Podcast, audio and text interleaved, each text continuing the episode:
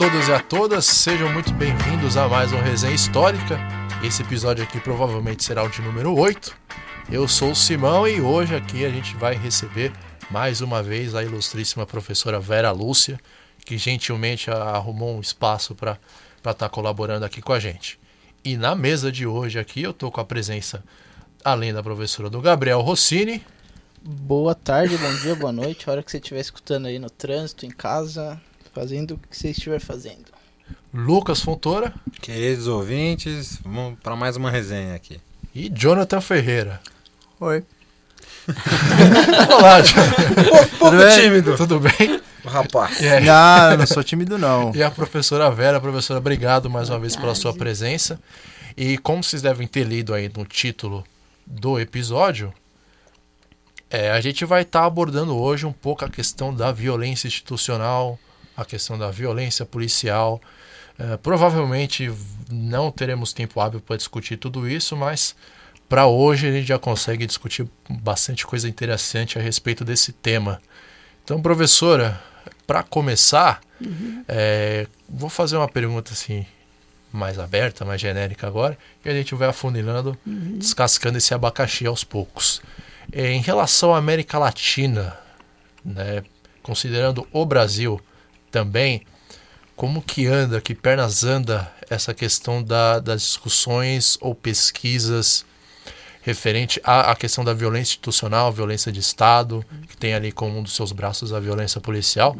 Não como aqui pernas anda, né? Como que a senhora tem visto essa, essa temática? Obrigado novamente. Bem, Bom, muito obrigada por vocês terem me chamado novamente. Significa que a primeira vez foi razoável, senão não chama outra vez o entrevistado. É, sempre muito bom contar com a sua presença. Então, é, eu, eu queria, é, embora você tenha me entrado direto né, no tema da questão da violência institucional, esse é um tema que eu tenho é, muito Uh, eu queria trabalhar com um pouco mais de precisão.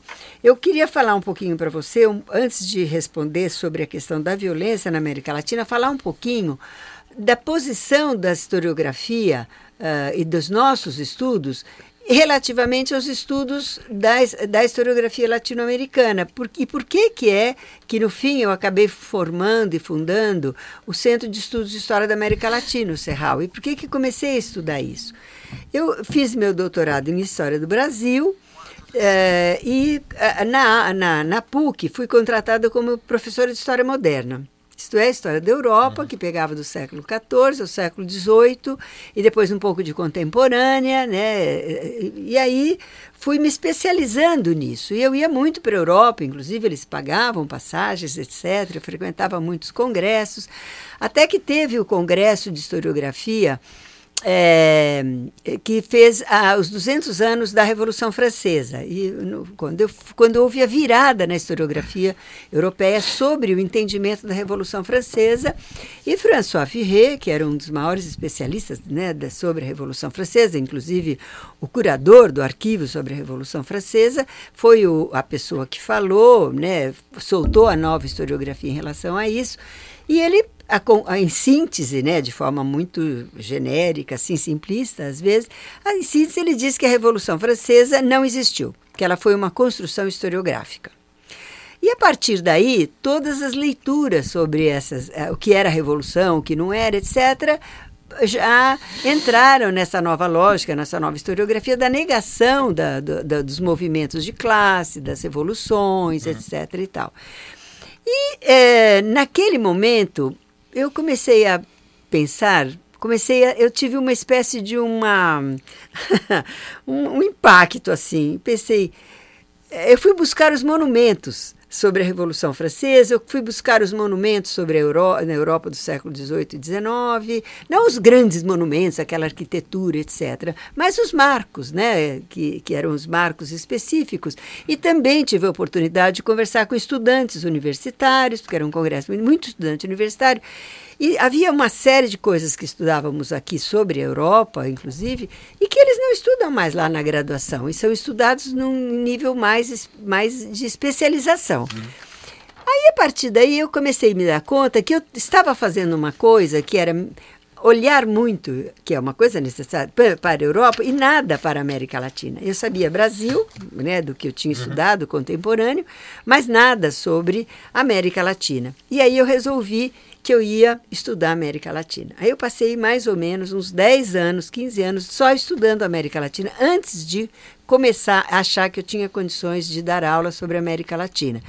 Porque, olha, gente, a gente pode criticar muito o curso de história, fazer todas as críticas merecedoras, etc. e tal. Mas é um dos poucos cursos que nós temos em que cada professor tem uma especialidade. Às vezes mais de uma, mas eles são especialistas naquilo, que é diferente de você ter um professor generalista, que, que normalmente é necessário, etc. e tal.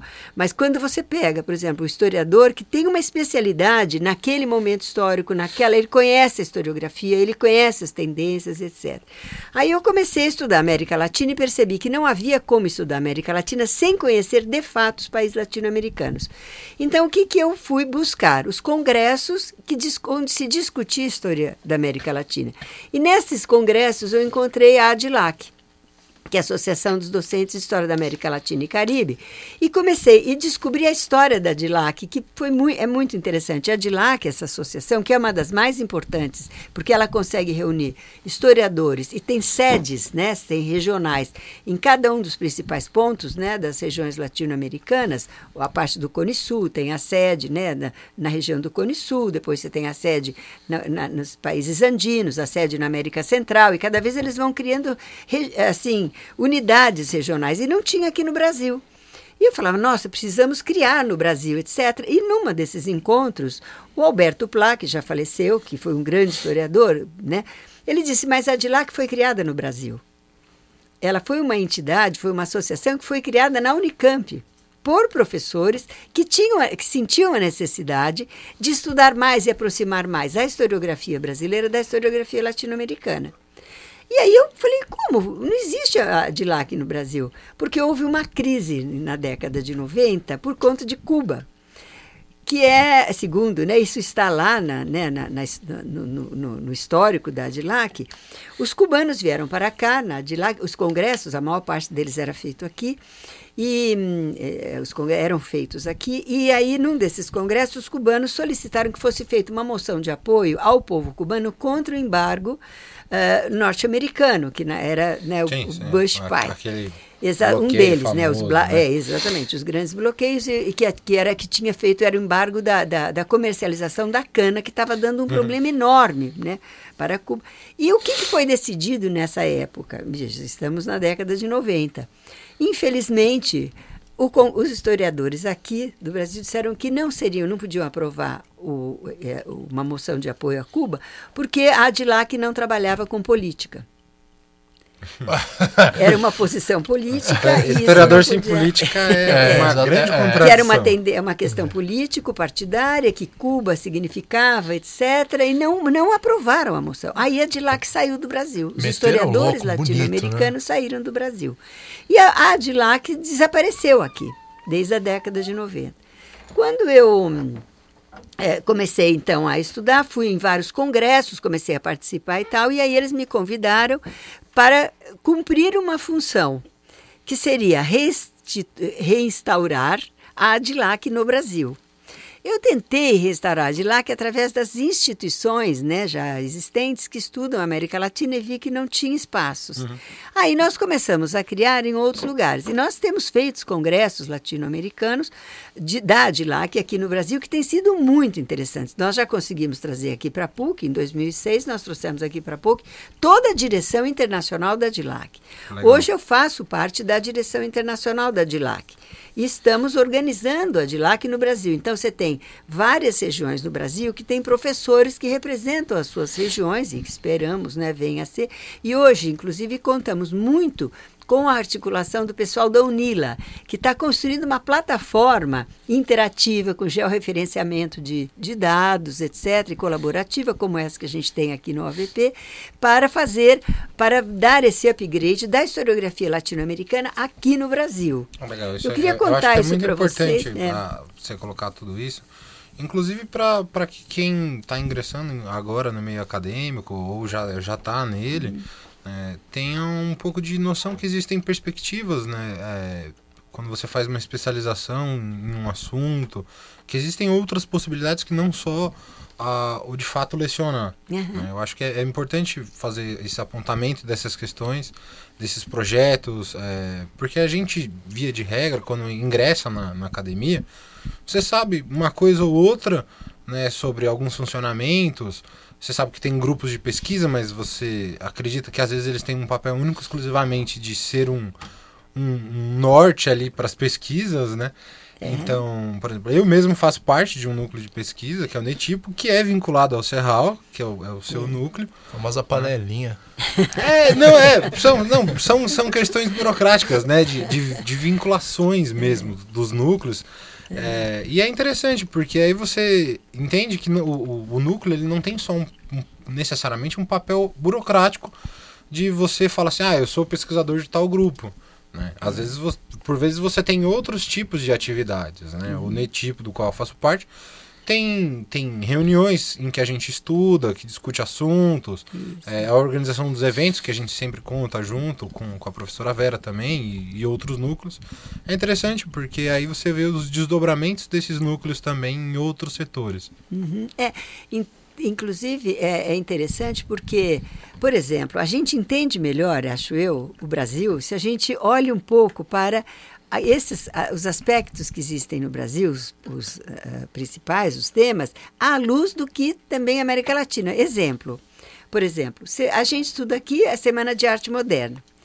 Outro tema que a gente estuda muito é são a- a- os ideólogos né, racistas, ah, o Azevedo Amaral, etc. E tal. Se você olhar e buscar no mesmo período histórico, você vai ver que toda a América Latina tem uma semana de arte moderna. Sim. E essa semana de arte moderna é comum a todos. Você pega o cinema, né, que a gente que é uma coisa que a gente tem trabalhado bastante, né, vocês também têm muito interesse. Se você pegar o cinema de Glauber Rocha, por exemplo, se você pegar, ele faz parte de um movimento que existe na América Latina na mesma ocasião do cinema engajado. Então não é o, o Glauber Rocha sozinho, mas é todo o movimento de cinematografia que a Alessandra Celeste estuda muito, que o Fábio Monteiro também trabalha muito, que trabalham, que tem essa, essa uma articulação da produção de um cinema que tem as características do cinema de Glauber Rocha. Então não dá para entender o Glauber Rocha separado do movimento latino-americano da cinematografia. Sim. Como não dá para entender, e no meu entender, a Semana de Arte Moderna só pensando na influência europeia da Semana de Arte Moderna. Se você não entende, as, a- o que, que foi as Semanas de Arte Moderna em toda a América Latina na mesma ocasião. Sim, porque é um, é um- não é um evento isolado. Ex- né? As ditaduras, você pega as Exato, ditaturas, é um é os, é que- que os, os os momentos das. passaram. Exatamente, são, is- são, São muito contemporâneas iguais, são, outra. mui- são contemporâneos entre si.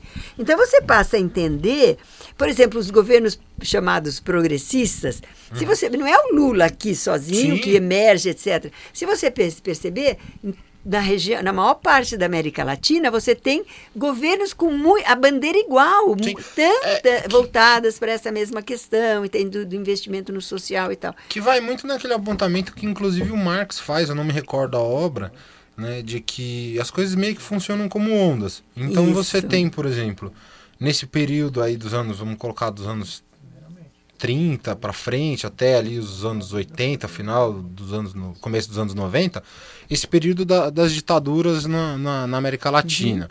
Elas têm suas, eh, suas peculiaridades, as suas especificidades, né? mas todas elas também fazem parte de, de uma série de eventos que não necessariamente são pertencentes à própria América Latina. Então você está saindo ali daquele período pós-Guerra Fria entre Estados Unidos, eh, União Soviética, Rússia, né, hoje. E aí você tem essas disputas, aí você tem aquele medo, por exemplo, norte-americano de que aconteça uma nova Cuba. Porque para os Estados Unidos é um, é um marco histórico, porque assim, foi né, no que eles julgam o quintal deles. É, né?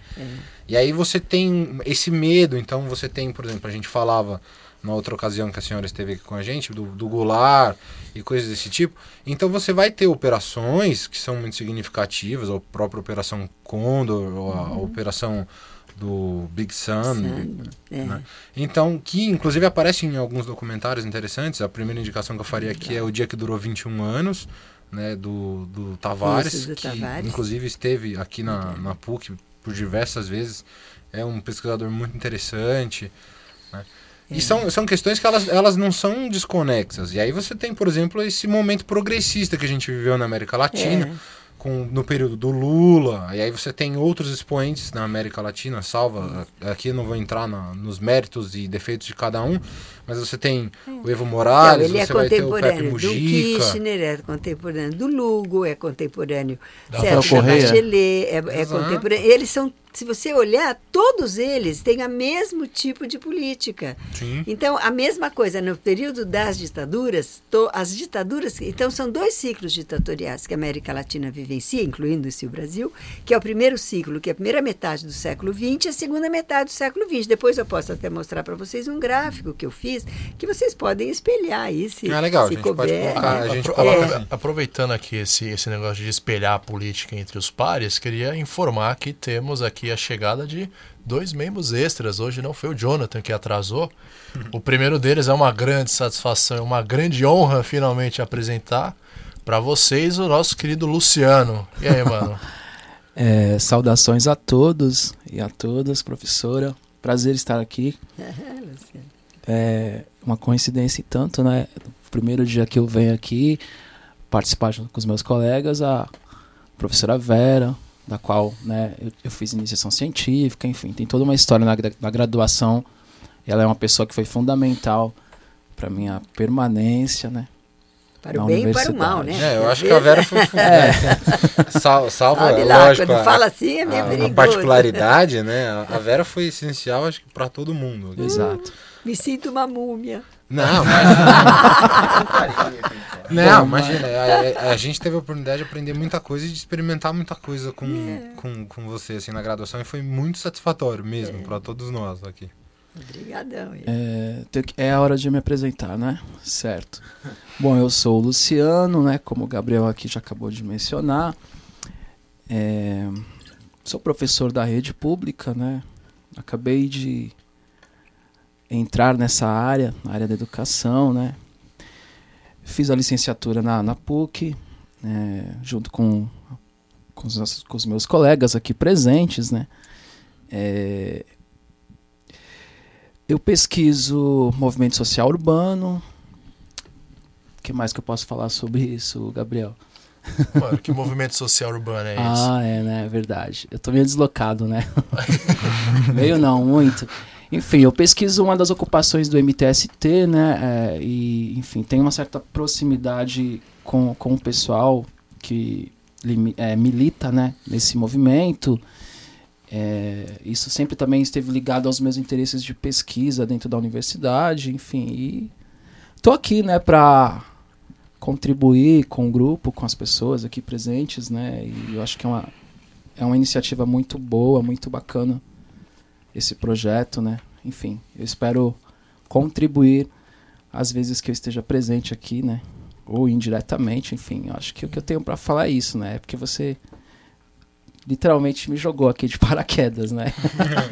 E eu tô bem deslocado, Não, né? mas olha, eu acho que o Luciano queria falar, ele é uma referência para gente. Ele sempre foi um estudante extremamente engajado, sempre voltado para fez o vínculo, né, entre a universidade, nunca perdeu o vínculo entre a universidade e os movimentos sociais, certo? Porque eu acho que quando a gente eh, eh, há um movimento muito grande da gente, a academia ficar voltada para si própria, né? É Aquilo que a gente chama um pouco do, do, do autismo, né? Eu falo comigo mesmo e ponto final, né? E você, Luciano, sempre vi, você como vários outros de vocês, que tem um engajamento, ele nunca perdeu o engajamento com a- a- os, os- os espaços, os territórios, como se coloca hoje, né? Onde essas lutas, certo, por, por direitos, sejam eles de cidadania, sejam eles de, eh, de eh, ou de, de direitos humanos, né? Porque estão sendo totalmente violados que uh, se pode colocar que são as lutas da social-democracia, mas é isso que vivemos hoje, né? É, nas dimensões que dá para fazer, né? Como, e você nunca perdeu esse engajamento, né? E quando É, fez e- a graduação, agora você está dando aula e continua no, faz, no, faz mestrado.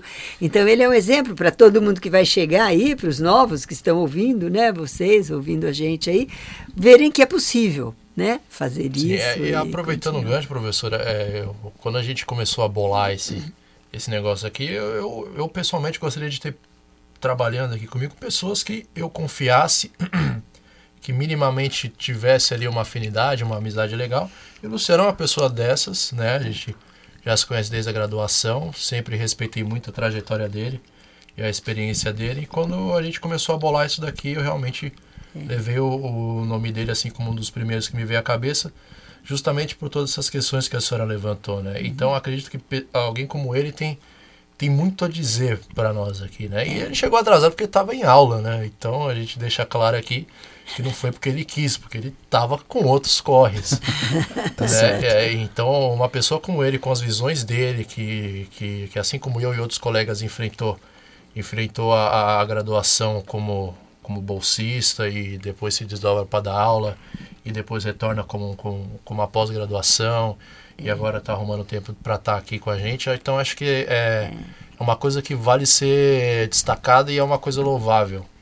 E fica realmente esse exemplo de uma não de uma meritocracia, mas de, de que de vez em quando algumas pessoas conseguem romper essa bolha social que é a academia e conseguem produzir algo sem se distanciar da essência delas, da, da quebrada que elas vieram, da, das origens delas, das experiências delas.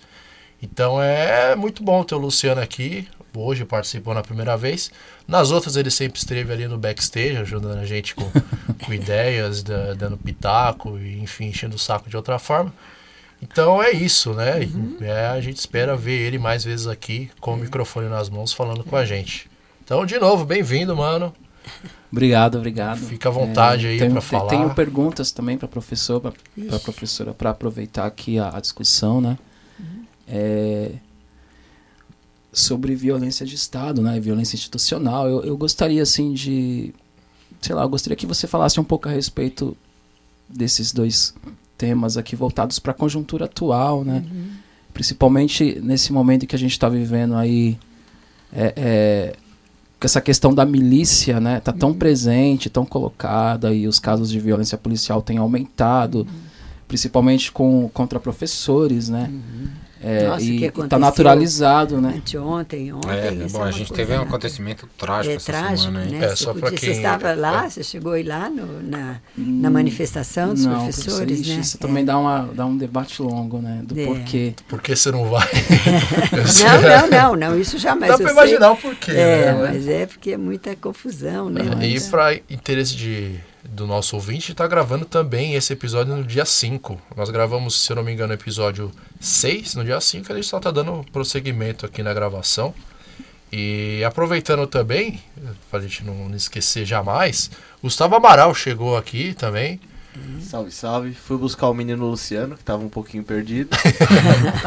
Mas chegou é, bem, chegou inteiro. Chegou inteiro. Tá aí pra tá, dar sua importante é. contribuição. É, então, pro responsável aí que tá ouvindo, ó, tá tudo bem, tá, mãe? É. Tranquilo, todo mundo aqui é amigo e tá Tô tudo certo. na terceira aula. É, estamos na terceira aula aqui, tá é, tudo certo. O, o Amaral teve que buscar o Luciano porque o pessoal deixou o Ernesto escondido aqui. Voz da consciência. Aí, voz da consciência. É um caminho né? aqui meio obscuro. Grande voz da consciência. A gente demora um tempinho para acostumar. É. Beleza, então, professora, tá retomando aí, Mas, se a senhora quiser okay. continuar. Não, é porque você disse que queria que eu falasse um pouquinho sobre essa sim, questão né, sim, da violência institucional, dessa violência que está. Bom, começa com o termo, né? Violência institucional. E por que a necessidade de dizer violência institucional? Porque tem um problema nas nossas pesquisas, em geral, sobre esse tema da questão da violência, é que e tem que tomar muito cuidado, porque se você fala da violência em si, voltamos um pouco a algumas questões que colocamos outro dia, né, no, no uhum. outro bloco, quando você fala só da violência, e as pesquisas falam sobre a violência, parece que a violência é social, isto é, o povo é violento certo? Então, nem a coisa da tese da cordialidade, nem a tese do povo violento. É do Isso ser precisa, humano ser violento. É, ser humano banaliza né, a tese da Ana Harides, né, a banalidade do mal, o ser humano, em particular o brasileiro é violento, né? Quando você tem uma situação no Brasil, você tem os, os, preconceitos estruturais, já falamos sobre isso outro dia, mas o que você tem é uma, uma nas pesquisas é que eles façam um levantamento dizendo assim: quantas pessoas morreram, qual é a letalidade da violência, e mistura a letalidade provocada pelos agentes do Estado com a letalidade provocadas por embates entre indivíduos. A letalidade provocada por agentes do Estado é 80%, entre indivíduos, 30%. Só que quando você mistura tudo, parece que é uma, uma, uma, uma, uma questão social. E não é uma, que nem a história do trabalhador como uma, um caso de polícia, não é uma questão social, certo? Assim, nesse sentido. É um problema da violência do Estado. Porque o Estado no Brasil, por isso que ele é institucional, o Estado não foi feito, a gente já falou, para atender a, total, da, da totalidade da população. Ele foi, eh, ele foi organizado para atender uma parte da população, desde a formação lá no começo do século XX. E à medida que os anos foram passando, depois quando entra dentro o tema né, da perseguição ao inimigo interno, no período né, da, já na década de 50, por causa da correlação, da correlação de forças na Guerra Fria, etc. e tal, à medida que isso vai se, se configurando, esse Estado vai adquirindo características, certo, de uma que, em que a essa autocracia, esse, esse caráter autocrata que ele tem de atender só um grupo de pessoas, todas as instituições foram feitas para atender um grupo pequeno de pessoas. Uhum. Saúde, habitação, transporte, certo? Tudo para atender um grupo. A justiça, o sistema judiciário não foi feito para atender toda a população. Ele foi feito para atender um grupo de pessoas que tinham acesso à justiça. Foi feito para atender um grupo de pessoas que tinham acesso à educação, um grupo de pessoas que tinham acesso à saúde, um grupo. Então são grupos de pessoas. Quando começou a universalizar com com o movimento de universalização dessas pessoas e as demandas sociais para inserção nesse Estado, ele vê essas pessoas como inimigo. Então, não é só a coisa da Guerra Fria. A perspectiva de ver a população como um inimigo, porque ela é demandatária de direitos uhum. e ela é, portanto, inimiga do Estado, porque ela põe em risco a ordem do Estado conforme o Estado foi organizado, esse é o nosso problema maior, em termos da relação entre esse Estado, governo, e a sociedade em geral. Então, não há, existência, não, não há o reconhecimento de que a população é um Estado. Sim. Certo? Não há esse reconhecimento. Então, toda demanda ao Estado é vista como uma ameaça ao próprio Estado. Então, ela tem que ser criminalizada pelo Estado. Então, a violência institucional é a criminalização dos, da, das demandas sociais, dos movimentos sociais, por, que fazem demandas por direitos de inserção social, de, uhum. direitos de cidadania direitos, de, direitos humanos. Quer dizer, é uma coisa básicos, que dentro do Estado de liberal é uma incoerência absurda, é uma coisa que não tem. O, o liberalismo pressupõe a inserção Sim. dos segmentos sociais. E aqui não tem isso. Então você não tem esse movimento. Eu falar em democracia, mesmo em períodos em que você não tem a ditadura expressa. Mesmo em períodos que estamos é uma, na democracia. É uma, uma um, é pinóia, sabe? Sim, é então, você tem constituições democráticas, você tem constitucionalidade, períodos de constitucionalidades democráticas, mas você não tem períodos de democracia nesse Estado. Realmente não tem. Uhum. E trata isso, por exemplo, você pega o, o, caso mais clássico. Década do Juscelino Kubitschek, restaurou-se a, a, a democracia pinóia. E aí você estuda assim, sim, com exceção do Partido Comunista, que não podia se organizar, com exceção dos trabalhadores que podiam se manifestar, com exceção, acesso. Porra, Desculpa. É, não, mas não, fica à vontade. Fica à vontade. O que, que, é isso? E a gente engole isso como se fosse uma verdade. Como é. você engole assim, como, uma como, mentira como e conta para as né? crianças? Isso, né? Tinha democracia, mas é, sabe? Era uma democracia, mas é, é bem. Tá. A democracia é, capenga no Brasil já. Aí você pode falar de uma democracia relativa, porque assim, não podia se organizar. Mas, mas, se você não fosse de tal segmento. Aí você fala, não, não existe sim, isso. Olha, nós temos um caso de uma mestranda nossa, uma aluna que saiu da graduação e fez uma mestranda, Luciana Interessante como é tão Que fez um né, mestrado, gente, ela pegou um caso de uma moça que começou a ser vigiada aos 13 anos de idade. Ela foi vigiada até morrer até morrer. Isso, quer dizer, passou isso, ela começou a ser vigiada na década de 30, ela passou, continuou vigiada na década de 40, 50, 60. E era uma pessoa que não tinha uma militância. Ela era uma líder estudantil com 13 anos e que resolveu brigar na escola dela, lá no ensino fundamental, porque de repente aconteceram umas coisas absurdas de perseguição, de, sabe, de situações, uhum. etc. E aí a polícia já começou a ficar de olho, aquilo era uma liderança, ela foi vigiada a vida inteira. Sabe, você tem assim prefeito de São Paulo, que era um prefeito progressista que gostava do Mário de Andrade, etc e tal, e que resolveu fundar aqui a biblioteca em homenagem aqui em Pinheiros, etc. O cara foi, foi, foi é, vigiado durante uhum. e considerado como comunista, como um Sim. perigo ao Estado. As demandas sociais foram sempre criminalizadas e tratadas como caso de polícia. Por isso que a minha tese chama o trabalhador brasileiro um caso de polícia. Então, essa perspectiva, que, que é uma, uma coisa muito mais violenta do que você observa nos outros países da América Latina. Nos outros países da América Latina, a participação social uhum. ela pode ser plena em períodos Sim. que são, vamos supor, de democracia liberal, né? Vamos chamar. Mas aqui, nesses períodos, mesmo nesses períodos, isto sempre a população foi vista de mandatários como caso de polícia. Acho que, acho que o, o, ápice que a gente tem observado é o caso do Shira, né? Que chegou na gota d'água eles começaram a passar a roupa suja ali. Exatamente. A limpo, porque tudo foi privatizado, é. tudo foi criminalizado. Tudo. Índices absurdos, como de suicídio de idosos, algo que você acha que não pode é. existir, existe, é muito alto lá. Muito alto. E chegou é. num, num, ponto assim que não tem como você segurar mais essas é. situações. É como fala, né? Tem uma frase. Chegou a negar dizem. realmente o direito à vida das pessoas, é. da forma como elas querem. É, é como eles eles nos tiraram tudo, tiraram até, eh, nos tiraram até o medo. Uhum. Então, Exato. Não, mas eu acho que isso vai. volta, inclusive, um pouco na, naquela discussão que a gente teve na outra, na, na outra ocasião, é, de algumas coisas que são realmente estruturais, porque você passa por aquele processo de naturalização de uma série de coisas, e aí é, vende-se uma ideia de que o povo brasileiro é um povo muito muito, ami muito amigável. Cordial, que, ah, aqui tudo acaba em pizza, então não tem é, problema. Aconteceu, é, e, aí, daí, e, e eu tive, daí. por exemplo, uma, uma, eu participei de um, de um, um evento aqui na, na, PUC que eu organizei com o meu orientador e, e alguns colegas. E, e, o professor do jornalismo, aqui o José Arbex Jr., que fica um, um abraço para ele, que é um querido, um figura. Ele vai vir né? aqui um dia. Ele, ele, ele comentou, né? Ele fala assim, tipo, existe um apagamento muito grande na nossa história mesmo, né? E uma falta de um olhar para as nossas experiências que é muito significativa. Então, assim, tipo, você tem a guerra, de, você tem revolta de Canudos, você tem Palmares, você tem uma série de eventos que mostram que, não, que o brasileiro não necessariamente é um povo acomodado. A gente teve revoluções, a gente teve uma série de situações, entendeu?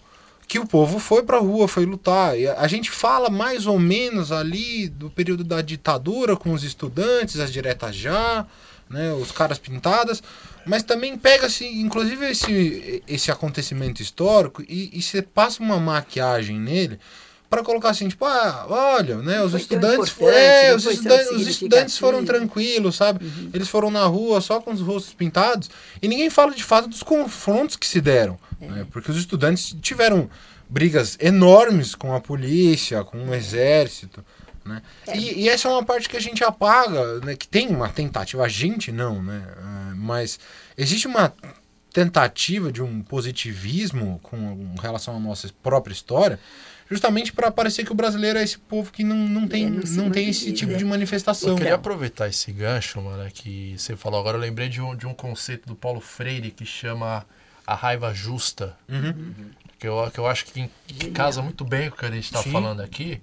É, resumidamente, né, para quem está ouvindo, a raiva justa, pegar um exemplo, é, aproveitar o exemplo do Luciano. Pessoas que sofrem com a falta de política de Estado na área de habitação. Então elas começam a fazer demandas por um direito básico, que é a moradia, tá? Na Constituição, as pessoas têm direito à, moradia.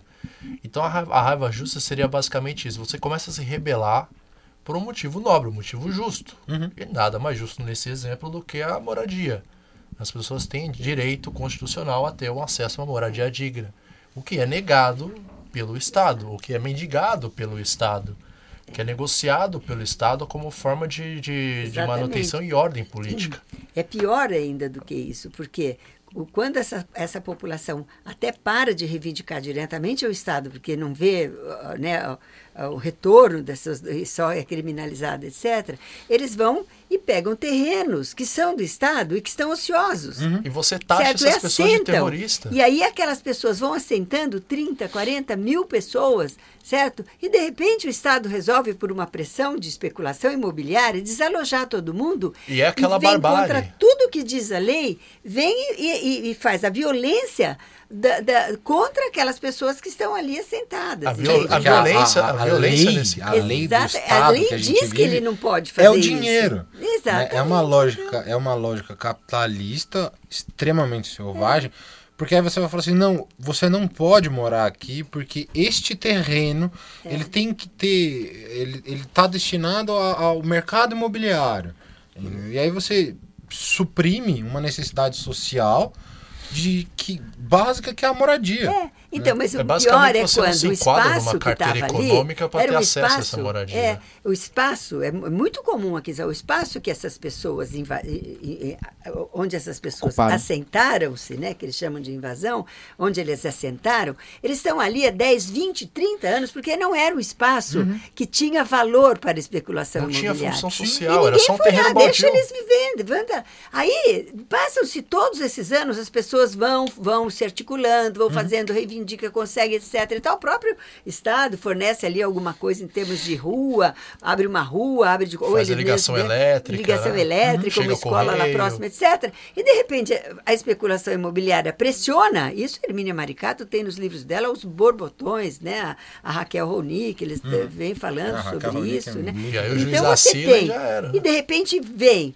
e aí vai desalojar essas pessoas com a forma mais brutal, destrói tudo, vem com, com tropa de choque, como se fossem criminosos. E ele é tratado pela mídia, essas pessoas são tratadas pela mídia como criminosos. Terroristas. Certo? Tratadas e aí, terroristas. O que, que acontece? Sabe? Então é uma violência de Estado. Ela o se expressa revela... na, na, na, desocupação, né, professora? Porque não é uma violência que acontece instantaneamente, é algo que vai sendo construído em pedaços. Isso que tem, a, que tem a sua expressão na desocupação, Exatamente. tem a sua expressão com a força policial ali. É. Aí o que, que, você, que resulta disso? Você tem a evidência de que o Estado é um Estado penal.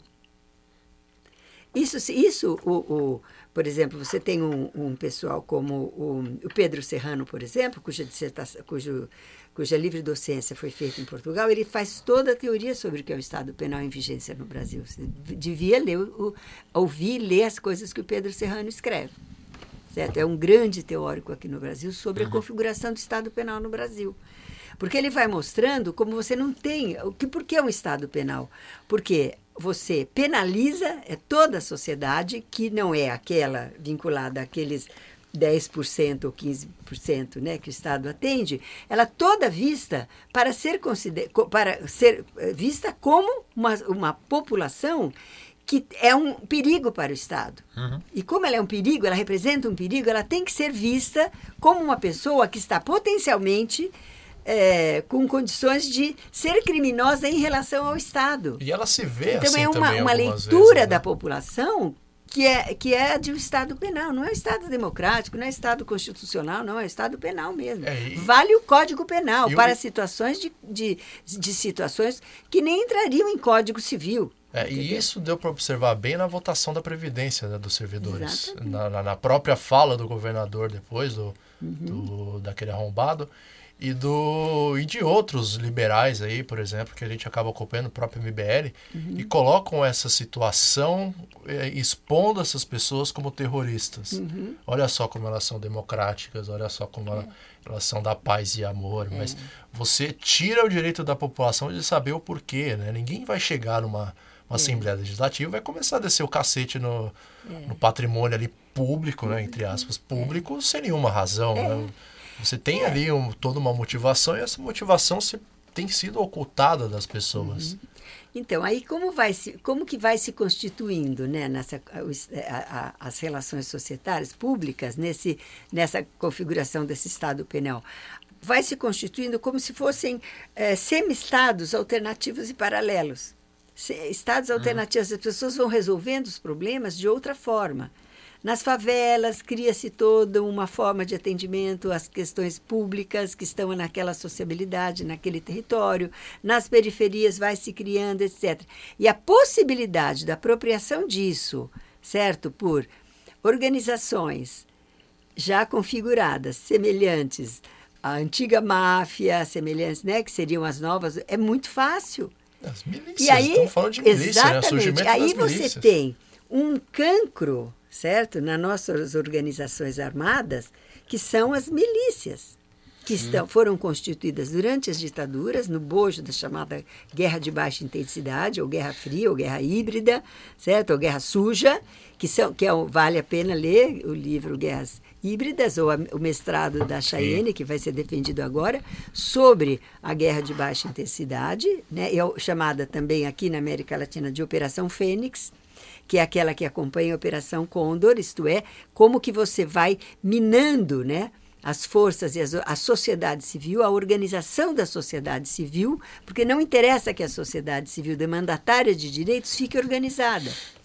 E é uma, uma, uma estratégia, gente, que perpassa pela mídia, porque a mídia é como é, certo? No Brasil, perpassa pela, por, por, por, por, pelo pela, pela sistema educacional, perpassa pelas políticas públicas, perpassa por todas as ramificações do Estado, perpassa pelas igrejas, certo? Que é os fenômenos, são os fenômenos que você vê hoje, né? Que são a função social que as, algumas igrejas cumprem. A, depois da retirada da, da a crise da Igreja Católica, né, que acaba com a teologia da libertação, acaba com a, a Rerum Novarum, etc. Uhum. Né? E quando tenta retomar agora, não sobrou nada. Né? Então, porque você tem os padres que querem só cuidar da liturgia, não querem cuidar da ação social, porque eles não foram contratados para isso, mas só para fazer liturgia. Por Sim. outro lado, você tem as igrejas é, que são não, chamadas né, protestantes em geral, uhum. né, com as, todas as suas diferenças. Você, então você tem o messianismo, então você tem uma série de fatores aí para é, que, é, pra, que acabam por corroborar, certo? Que são estratégias políticas, Sim. elas não são mais ou menos. É, é algo, Todo mundo exemplo, sabe. Você citou hoje, a questão da igreja, né? É. A teoria da libertação, o pessoal esquece, por exemplo, que o, o Papa João Paulo II, ele manda quebrar a, a arquidiocese de São Paulo para que ela se desdobre, uhum. para que justamente uh, perca esse poder sobre a, a grande catedral, uhum. que seria né, de São Paulo, a maior paróquia, etc., uhum. para justamente abafar um pouco essa, essa questão, tipo, tirar um pouco de força política. Acabar com as né? pastorais, né? Exato. Que eram uma base social que ajudava em muitos movimentos porque, e as articulações. Esse foi um movimento que, dentro da própria igreja, incomodou muito. Uhum. Entendeu? Porque aí a igreja também não é isenta, e aí não é uma crítica necessariamente uhum. à, à religião, e sim a, o lado humano mesmo da é. coisa, a instituição e, e os envolvidos, né, no, no caso, que, que ia de, de acordo contrário aos interesses políticos né, uhum. dessas pessoas. Né? Então é muito, é, é sempre importante a gente ressaltar é, essa questão grande da conjuntura, porque nunca é um acontecimento isolado, ele está é. sempre pertencente a uma série de outros fatores é. que ocorrem juntamente. Então, mas o que a gente vê também dentro dessa, dessa linha hoje, o que o pessoal comenta, assim, comenta, eu trabalho, né, faço muita entrevista com os trabalhadores que eram mobilizados, que fizeram oposição sindical, que articularam o movimento sindicalista de oposição, que ajudaram a derrubar a ditadura, etc. Eles dizem, com muita frequência, que naquela época, mesmo no período da ditadura, a polícia não agia de forma tão é, ilegal como uhum. ela age hoje. Porque hoje os abusos de legalidade, os graves cometimentos, certo? Os abusos de, de autoridade são de tal ordem e a impunidade é absurda. Então você tem, você não tem, é como se fosse acima, certo, do próprio Estado, demiurgos. É um poder paralelo. como poderes que paralelos, como que eles mesmos, veja a crise que está acontecendo no Ceará certo? Então chegou-se a tal ponto que as milícias, certo? Aqueles envolvidos com as milícias têm a supremacia, confrontam aqueles que não querem entrar nas milícias. Você percebe? Você tem uma guerra entre forças armadas. Eu pergunto a vocês, que políticas são essas que fazem um. Vou dar uma evidência clara. Qual é a unidade mais próxima da população que poderia atender as demandas da população quando tem conflitos ali no bairro, na região, no território? É a delegacia uhum. de polícia. Se você entrar numa delegacia, é a unidade mais sucateada do Estado. Sim. É um horror. O coitado do delegado que digo, o coitado do delegado ele é um discriminado pelos uhum. caras. Eles não têm, às vezes não tem um cafezinho, não tem. Por que, que você não transforma as delegacias, não dá a ela a função que lhe cabia ainda, para a qual foi fundada, que ela deve acudir, uhum. certo, as demandas? Por que você não põe lá a delegacia da mulher, numa delegacia de polícia mesmo? Por que você não põe lá a assistência jurídica? Sim. Por que você não põe lá a assistência psicológica que as pessoas estão precisando, etc. A própria questão de não ter uma polícia unificada. Isso. Não, que, não que só isso. É, a gente é... entra no tema, é mas porque, eu queria... É porque a polícia em troca é pensada disso, num estado de guerra. Né? Isso, né? exatamente. Você cria táticos móveis gasta bilhões com táticos móveis. O que, que é o caveirão do BOP, aquele, aquele, aqueles caminhões de Israel que é política que o, de que guerra, usa. Que é guerra. Cara, você vai é? entrar onde com aquilo ali, velho?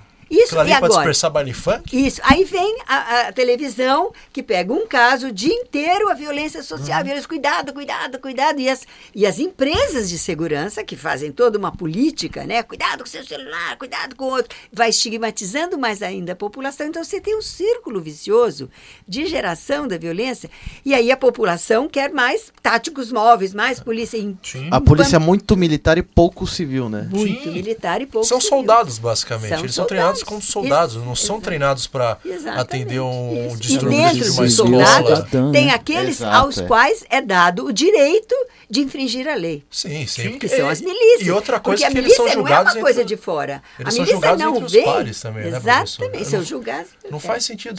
São crimes de militares contra civis que são julgados por militares. É, sim. Não é crime de militar contra militar, é crime de militares contra a sociedade civil. E o próprio sistema da polícia. A polícia ela não, não tem uma reforma, ela mantém a mesma lógica, assim, tipo, pelo menos desde é, o período da, da, ditadura. É. Ficou né? pior. Foi baseado você tinha algum, Você exército, tinha lá né? os esquadrões da morte. Sim. Mas eles eram, eram ainda uma excrescência, os esquadrões da morte. Era uma exceção, né? Era uma exceção. Né? O que você tem hoje é uma coisa pior. Você, uhum. você, a impunidade levou e a ideia de que você pode forjar provas. Sim. Ou você bem, pode fazer segurança pode, de manifestação exatamente, sem identificação, exatamente, sem, isso, exatamente, sem a sua identificação, que você pode se esconder atrás da autoridade, né, da sua figura de autoridade, então você pode camuflar todas as evidências você, da sua. Você pode então, desovar então, isso corpo. tudo foi gerando a, a, o que a gente. A, essa, essa milícia. Não é que nem o Esquadrão da Morte que dava essa função, o Estado dava aquela função para o pessoal fazer o trabalho sujo. Uhum. Mais sujo ainda, né? De, de, matar, etc. e tal. Não, eles, eles, a impunidade que foi se formando e, a, e a, a, a vista grossa que se faz ante as ilegalidades que são cometidas pelas Forças Armadas foi gerando né, políticas que levam à formação de milícias. E então, fortalecendo esses grupos. Aí, né? de repente, as milícias estão no poder público. É, que instituição uhum. tem força, no, é, que instituição de tem repente, força elas no país estão no hoje. poder público. Você teve esse fenômeno no México, mas no México Sim, a, essas um, milícias é, um eram, é diferente extremo. porque elas eram, elas são, ainda existe, mas elas uhum. são vinculadas aos cartéis. Sim, Narcotráfico. E aos exércitos. Ao tráfico. Que é, Aqui que é um problema é grande, outro né? fenômeno. Sim, porque no México, no, você pode me corrigir se eu estiver equivocado, no México o que acontece é que você a, a, acaba deixando com que os cartéis tomem um, um, domínio muito grande e tem uma influência política, uma influência enorme Isso. na sociedade. Aí depois você vai combater. Como é que você vai combater tipo, o crime? Aí você usa o exército. Aí você pega o militar do exército que é mal, mal remunerado, não tem é, não tem estrutura, não tem uma série de, uhum. de suporte do é. Estado. Aí você coloca esse cara, tipo, pra. pra você dá uma arma lá, na mão é. dele. É, não, você, você dá o poder pra ele de ir lá e acabar com o cartel. É, mas, mas Maquiavel já falava assim: o poder não admite o vácuo. E aí você vai lá e tira o cartel. Quem ficou no lugar? Ninguém. Entra outro aí, o, o, aí você fala para mim que o cara que. É, o soldado raso lá do, do exército, que ganha, tipo, 1.200 reais por mês. Né? Vamos colocar aí um valor, tipo, bem. É. É, pensado aí, a, um exemplo. E aí você coloca o cara que ganha 1.200 reais e ele vai fazer uma apreensão na casa de um narcotraficante e tem 2 milhões. É. Entendeu? O cara fala, meu, o cara. E aí você fala assim, tipo, não, pô, né? Aí o cara olha e fala assim, o cara fez esse dinheiro em duas semanas. É. Esse dinheiro eu não vou fazer na vida trabalhando. É aquilo que o Tropa de Elite 2 mostra, né? Quando, é, quando o Rocha ele se liga Isso. que. Foi, porra, mano, um gato net aqui é, é, o meu salário do semestre Exato. esse gato dente da quebrada. Uhum. Mas você elimina o traficante e assume para si a responsabilidade Exato. dele. E aí você cria, e o papel de segurança problema. pública. Então é um porque fenômeno. O que acontece né, no é, México, né? É, no México. Assim, como é, que, como é que você vai resolver esse problema? É, porque você deu é para o exército esse, esse, né? esse problema. Nas próprias Forças Armadas, ela está mais entranhada, porque ela resulta mesmo de políticas públicas definidas pelo, pelo princípio da impunidade. Uhum. Você queria falar? Não, não. Não?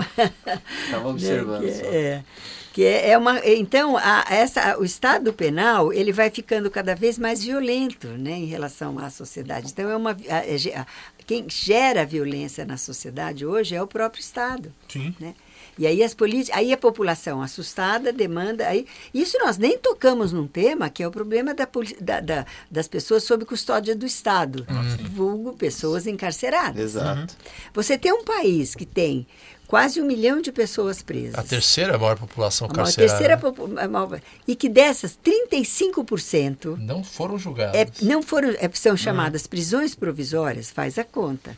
Sendo que em todos os países, pelas regras internacionais, você não pode, a população chamada o, a, o prisioneiro uhum. é, como Você chama tá provisório né? tá ele não pode ultrapassar o índice não pode ultrapassar 5% uhum. nós estamos ultrapassando 35 chegando a 40% da população encarcerada em situação de provisoriedade os dados, assim, são todos mais ou menos, porque a gente não tem acesso aos dados de fato, porque eles são subnotificados, Sim. entende?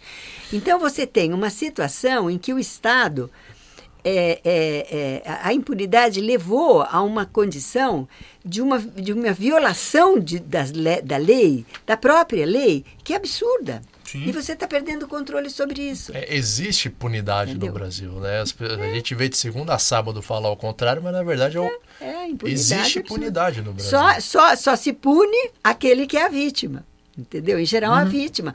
Gente, eu trabalho no observatório o tempo todo, vocês não imaginam as coisas que você tem no observatório da violência policial, que é o Estado penal. Policial no sentido do Estado é policial, né? não é uhum. a pessoa. Porque senão você cai nessa linha de achar que basta você mudar o tipo de policial para você eliminar essa situação toda, quando o problema, a culpa não é dessas pessoas. Eles são resultado de políticas públicas. São políticas públicas. Não sei nem se são políticas públicas, professora. Eu diria que são manutenções de políticas de governo. É, uhum. políticas de governo. São, são políticas de, políticas governo que acabam num, num, grande arco se uhum. tornando públicas, né? Porque, é.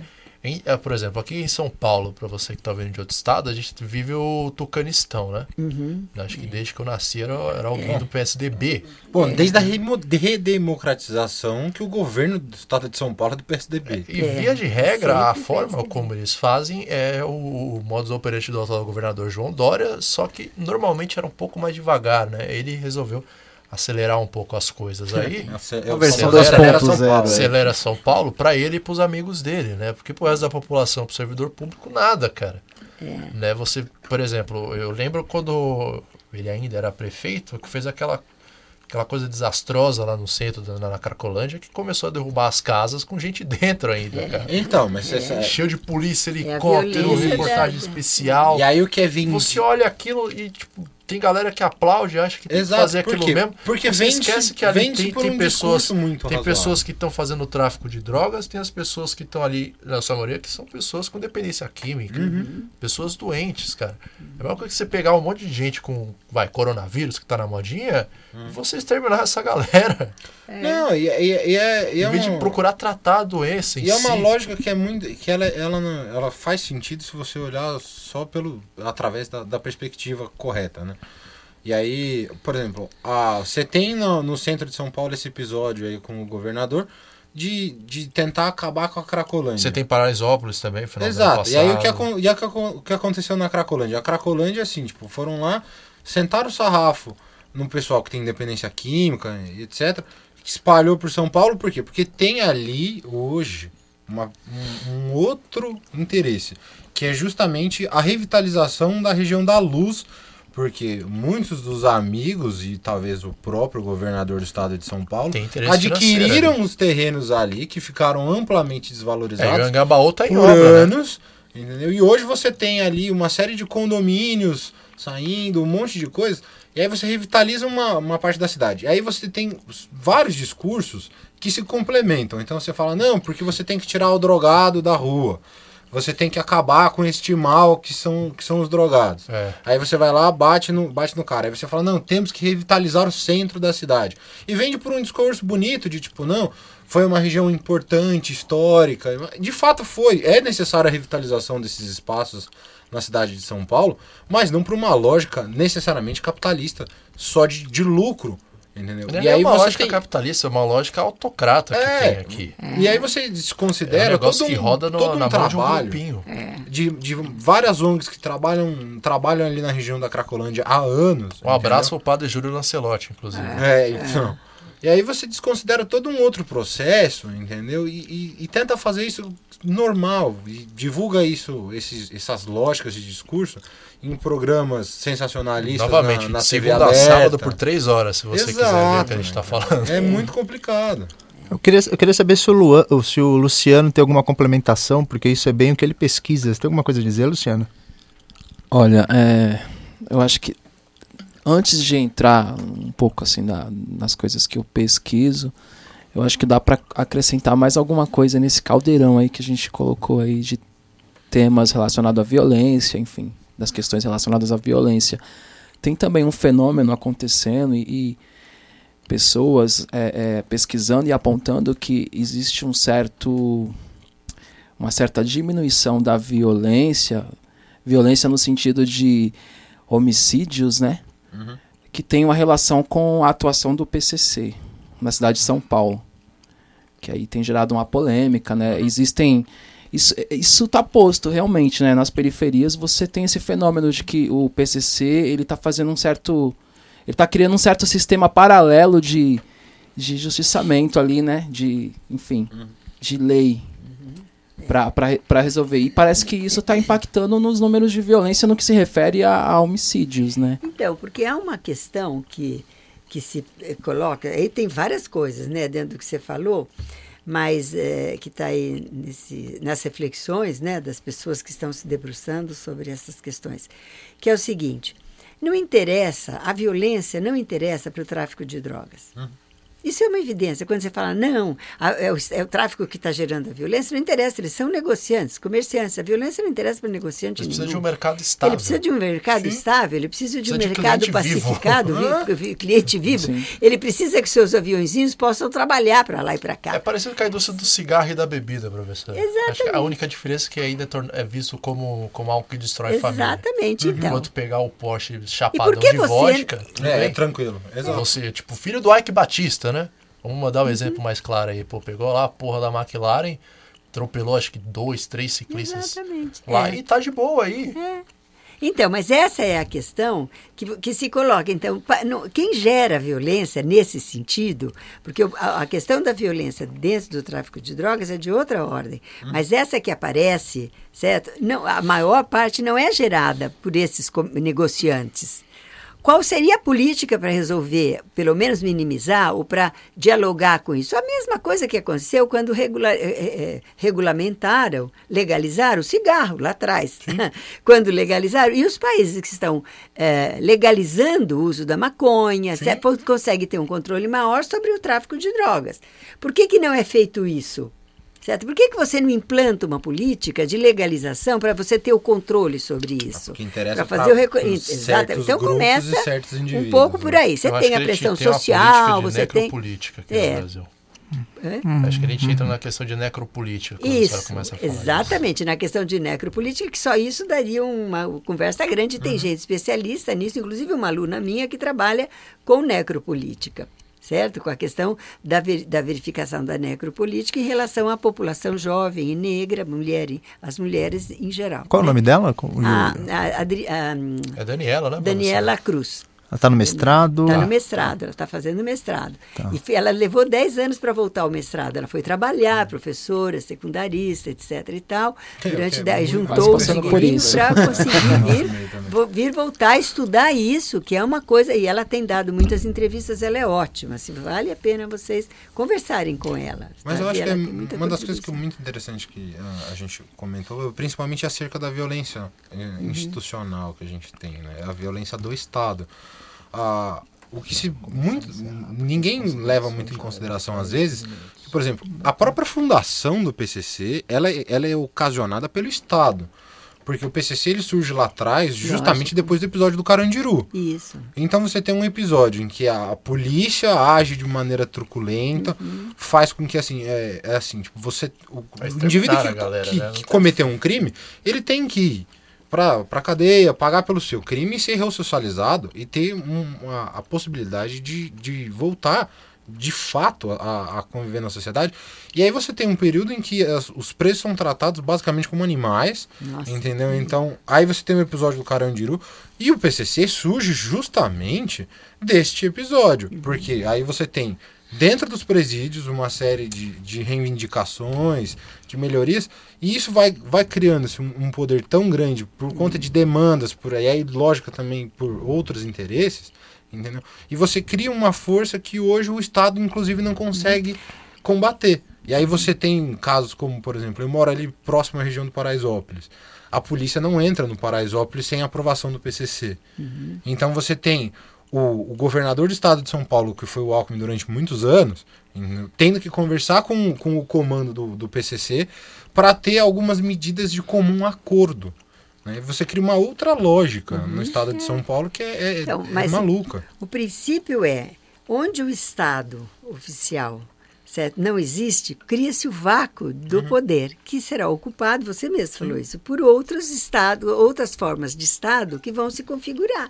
Porque a ordem pública, ela configura um estado. Se não segue as normas do chamado Estado oficial, ele, ele não entra ali, ali ele não vale, ali ele não respeita, ali não tem nada a ver, porque ele exclui aquela população disso, outros estados vão, outras formas estatais vão se configurando certo? Porque, em princípio, o PCC, essas organizações, elas são organizações paralelas. Uhum. Elas se tornam organizações estatais pelo vácuo que tem dos estados. Você vai, por exemplo, eu agora faz tempo que eu não vou, mas eu tinha vários trabalhos que eu fazia lá no Rio de Janeiro e eu ia no morro. Eu chegava de madrugada, subia o morro, etc. As pessoas, alguns dos morros eu podia entrar.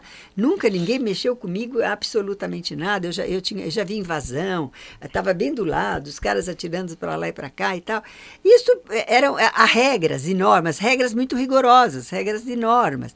Eu vi uma situação em que um, um, um, lá né, no Morro dos Dois Meninos houve uma invasão de um grupo para o outro grupo. As, eu cheguei bem de madrugada e vi o morro acordar. Então uhum. as pessoas pôr o passarinho na porta, uhum. a, pendurar a, o, o, o, tapete na janela, é, varrer a porta, pôr o lixo para fora, a cidade acordando. Uhum. E, e aí, dali a pouco, as pessoas começaram a circular, vai na padaria, vai lá, a cidade acordando. Eu cheguei, era de madrugada, fui numa padaria, comi, fiquei lá conversando e fui vendo isso.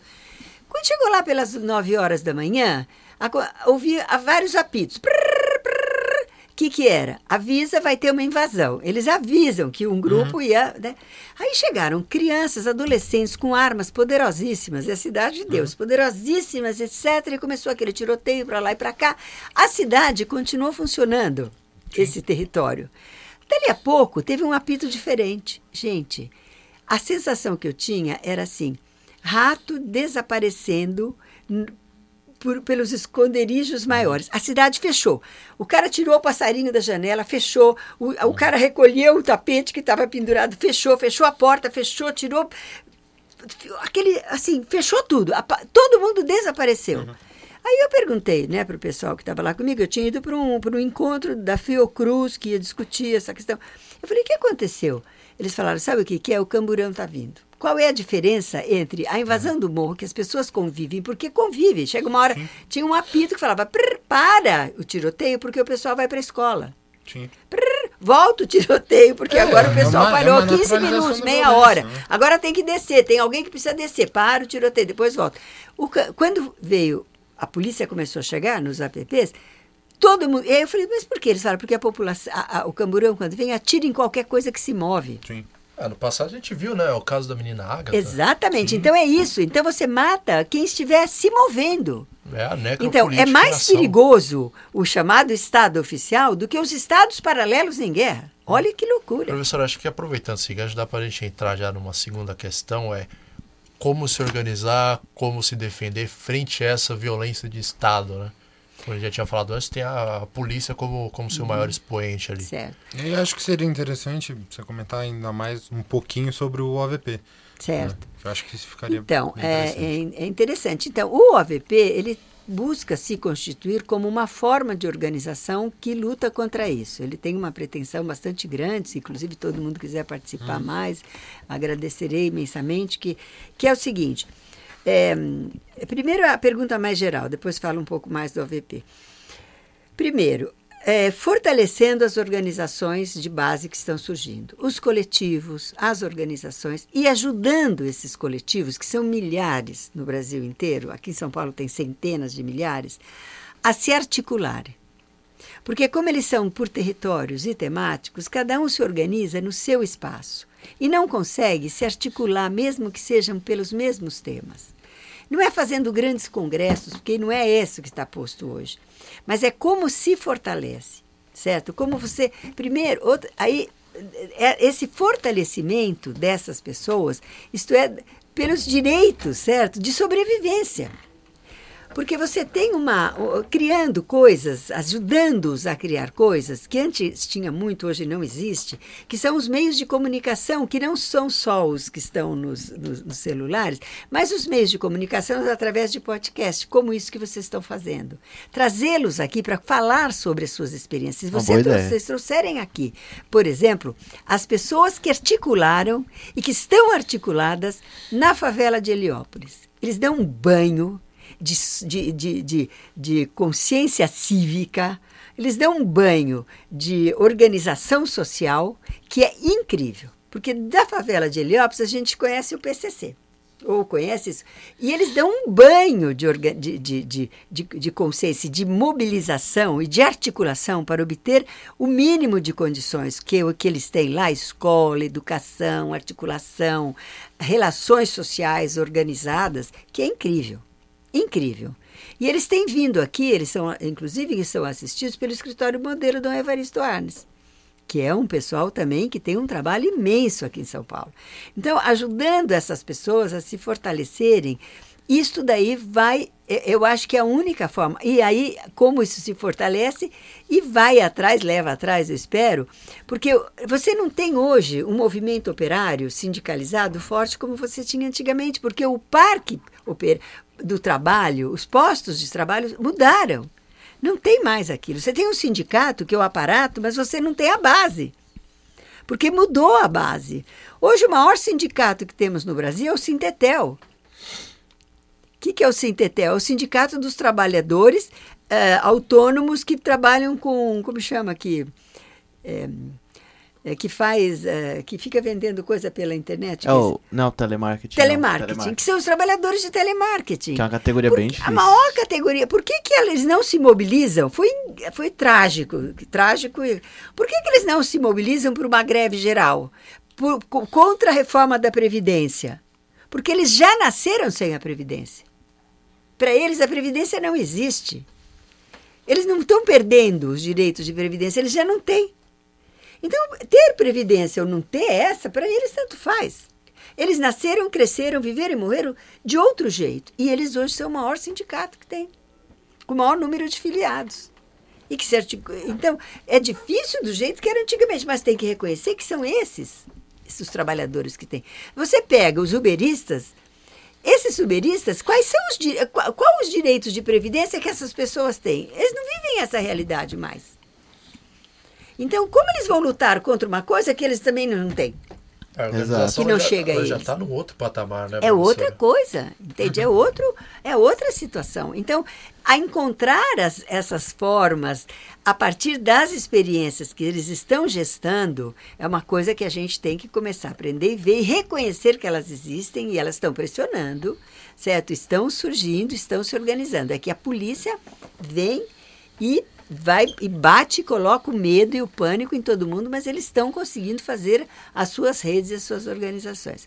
A outra, que é um para romper o círculo, nós acreditamos, é conseguir espelhar para o mundo a totalidade dessa violência.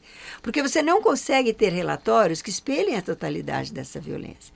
O terceiro é encontrando mecanismos de acudimento, como a gente chama, né, para acudir às violações no momento que elas estão acontecendo. E aí entra o papel do OVP. E aí esse é o papel do OVP. Nós estamos criando a plataforma interativa com georreferenciamento de dados. Ela é uma, é uma, uma, é uma potencialidade, ela não está aqui no Brasil, ela não existe, ela é. Você, a gente espera poder lançar o máximo de dados possíveis vindo das pessoas e também vindos de outros bancos de dados para espelhar as totalidades e os tipos de violações por tudo e depois fazer relatórios que pode tirar do jeito que quiser por territórios, cruzando dados, etc. e tal. Mas ela não é só isso. Você está vivenciando uma situação de violação, abuso de legalidade. Nós queremos chegar ao ponto de você está vivenciando, você faz a denúncia, a gente consegue ir lá antes de você chegar na delegacia, tem alguém que está com você. Fala um pouco do, dos papéis que o OVP ele, ele tem, os objetivos que ele tem, Isso, como plataforma de denúncia, que a senhora já falou. Isso, ele tem também. Eu queria fazer só mais um comentário. É, eu não sei se é, você pode de fato comentar, mas eu lembro que teve uma situação com o governador aqui do estado de São Paulo de uma denúncia uns anos atrás também, que foi interessante. É, você está falando do processo que nós passamos, eu preferia Melhor não, falar sobre essa questão. Eu posso eu colocar uma outra pergunta? Eu vou falar de outra coisa. Eu vou falar de outra coisa que é o seguinte: você que tem leis no hein, Brasil? Lucas? Caralho, mano. Não, não. Você tem no, leis no Brasil? Não, também, tá legal. Acho que é isso. É uma coisa que fica sabendo que, que aconteceu sobre a qual não vou falar. Ponto. É, né? Por conta, mas por conta de, de tem exposições, etc. Hum. Mas você quer ver, por exemplo, você tem uma situação uma lei no Brasil que é diferente de todas as outras que tem na América Latina. Se você pegar os relatórios e as coisas da América Latina, eles citam os nomes das pessoas, certo? Citam os nomes, fulano de tal que fez isso, etc e tal. Se você fizer isso, você é processado. Sim. Porque tem uma lei que diz que uma pessoa, mesmo que tenha prova, que foi acusado, que mostra que ela cometeu aquilo, etc e tal, se ela foi julgada, primeiro é julgada em trâmite que ninguém pode ter acesso aos dados, apesar da lei da informação. Uhum. Se no, no julgamento ela foi inocentada, ela não é considerada culpada, por mais que tenha evidências de que seria. Mesmo que aquela informação tenha saído estampada nos jornais, com a fotografia, o nome, a coisa acontecendo, o filme, etc. e tal. Uhum. Se você coloca o nome da pessoa, ela te pode te processar por calúnia e difamação. É diferente das outras leis que existem em outros países, porque protege o algoz da forma mais complicada possível. Você pode colocar o nome da vítima, você pode colocar o nome da, da pessoa que morreu, você pode, desde que aquela pessoa tenha, a vítima seja né, uma vítima, etc. Mas você não pode colocar o nome é, né, da pessoa que provocou aquela vítima, certo? Essa é a questão. Por exemplo, tem um caso, outro caso, que não é o nosso, uhum. mas que é um caso. Uma menina, uma, uma funcionária pública do plano de, do, do, sistema de saúde, preenche um, um, formulário. Quando acontece, entra no, no, no pronto-socorro, entra uma situação lá de, de repente, a pessoa foi baleada, etc. e tal, então ela tem que preencher um formulário, até, e esse formulário tem que ir para o, a defensoria pública, né, para os, para os órgãos que vão, que aquilo é um caso de, de violência tal. Uhum. Ela preenche. Ela percebeu que quando a, a, o agente que provocou aquela vítima era um agente do Estado, não tinha o campo para escrever que era o agente. Tinha uhum. assim, a, quem foi que atirou? O marido, o vizinho, o amante, o não sei o que lá e tal, mas quando era do, um agente do Estado Sim. não tinha o campo. Ela achou que era um problema do questionário. Aí ela começou a pôr no relatório dela um quadradinho pondo hum. o agente do Estado, que, porque ali entrou, acabou de entrar, todo mundo fica sabendo. Sim. E aí ela foi punida. Não era um problema do questionário, era uma intenção política. Sim. Não põe, você omite. Então você tem uma subnotificação da violência do, do, dos agentes do Estado, além disso. E essa subnotificação é reconhecida nos relatórios da ouvidoria pública. Não estou falando uma coisa que não é de conhecimento da ouvidoria pública. Nos é, relatórios que estão públicos. E uma coisa que sempre me incomodou, talvez a senhora tenha essa informação, professora, é o que acontece nesses julgamentos de, de agentes do Estado, né? Em específico, nesse caso que a gente falou, que são militares julgando militares. Eu uhum. sei que uhum. tem uma pessoa ali que representa a sociedade civil nesses julgamentos. Mas a, a, a, por lei a gente tem acesso a esses não, julgamentos? A esses, não, você não tem acesso nem aos trâmites do processuais. São entendeu? processos internos. Você não consegue. Só, só é, eles são julgados em fórum próprio. Chama, isso foi criado pela ditadura e se mantém até hoje. Uhum. Foi ampliado agora. Né? E agora o Moro quer ampliar mais ainda, né? Então nem ser julgados eles são, é. certo? Então isso é que vai gerando essa impunidade, que vai gerando essa possibilidade de gerar essas milícias, entende? Delas se uhum. consolidarem de outra forma, porque elas sempre existiram, mas agora elas estão se consolidando com muito mais força e muito mais poderio. Eles são julgados em fórum próprio. A lei de, de julgamento em fórum próprio significa que só militar só pode ser julgado dentro da corporação militar pelos seus próprios pares. Então é por isso a lei da anistia não rompeu com isso. A lei da anistia no Brasil, quando colocou o anistia, o, o, o, os, os, que foram reprimidos, né, que eram uh, que se organizaram contra a ditadura, colocou junto com o torturador, o torturado e o torturador, na mesma diapasão, ela gerou a possibilidade de você dar mais força a essa impunidade, porque eles são julgados em fórum próprio. Né? O Chile destruiu a sua, eh, conseguiu relaxar isso e, agora eles são julgados pela justiça comum. A, o, no, na, na, Argentina eles são julgados Sim. pela por justiça comum, por isso que você pode levar uh, juízes e procuradores que participaram tal a julgamento, certo? Aqui eles são julgados em fórum próprio. Então você tem a impunidade, inclusive do poder judiciário, ela é uma coisa absurda. É institucional, é institucional. Por exemplo, um, quando você vai fazer um BO, tem uma regulamentação da OAB que o, todo BO, e ela vira, tem poder de lei, que você não pode fazer um BO se não tem a vítima, a pessoa né, que está sendo levada lá, se ela não estiver acompanhada de um advogado, o BO pode ser anulado. Uhum. Pergunta se isso em algum momento é praticado. Não. Entendeu? Você tem situações, eu tenho casos assim de, de coisas, e são muito corriqueiras essa banalidade do mal, né? Não a banalidade Sim. inerente ao ser humano, como a Ana, mas uhum. das, da, da, do, do Estado. Duas crianças de 10 e 11 anos, bem raquíticas, mirradas, subnutridas, foram acusadas de roubar uma Harley Davidson. Uma Harley Davidson todo mundo sabe que pesa toneladas. Sim. O dono da Harley Davidson foi chamado para fazer o reconhecimento daquelas pessoas. Ele falou: imagina, esses daí, imagina se eles não conseguem nem segurar a Harley Davidson em pé. Óbvio que não foram eles, são duas crianças. As crianças que moravam com a avó foram condenadas por roubar a Harley Davidson. Você vai. Isso é muito comum. Assim, se a gente for olhar as notícias Exatamente, que saem na, então, na ponte.org. Isso, a ponte é um grande veículo de, de denúncia. eles vão em cima coisas. dessa denúncia dessas violações. Né? Teve, é. teve um do rapaz que trabalhava no. Você acha que a senhora viu esse? Trabalhava na máquina de, de é. lanche ali dentro do, uhum. do Parque de Ipiranga e tal. É. Que, enfim, roubaram o celular do filho de um cara que estava visitando aqui. Enfim, acusaram ele, não tinha prova nenhuma a identificação foi feita de forma irregular, etc. E que tá, o cara ficou três meses uhum. em cima dessa, dessa identificação irregular. E, e mesmo mostrando, mesmo tendo é. alto que aquilo era irregular, o cara continuou preso por é. três meses. É. E não era ele, no final não das era. contas. Então, é porque aí tem um, uma assim, nem se olha, entendeu, que está sendo julgado. Isso, mas isso assim, tem milhares Acho de casos. Isso era a cor da pele. E o, e o, é, vai a pela cor da pele, é pele pelo jeitão, entendeu? E tem aquele caso do Central Park também. O Brasil tem mais de 90 mil jovens e adolescentes em liberdade assistida. Hum. Sabe o que, que significa você... 90 mil em liberdade assistida? Desses, em 2017, foram efetivamente assistidos aqui em São Paulo, esse é o dado do Brasil, então, aqui em São Paulo, efetivamente assistidos, tinha 6 mil. No fim de 2019, 90% desses 6 mil assistidos tinham sido assassinados pelas forças, pelos agentes do Estado. Esses eram os assistidos, que, portanto, tinham o controle deles. Está na tutela Essa, do Estado. Estava sob a tutela do Estado, sob custódia do Estado. Então você percebe, a, a, a, e isso a gente não consegue espelhar para fora do país.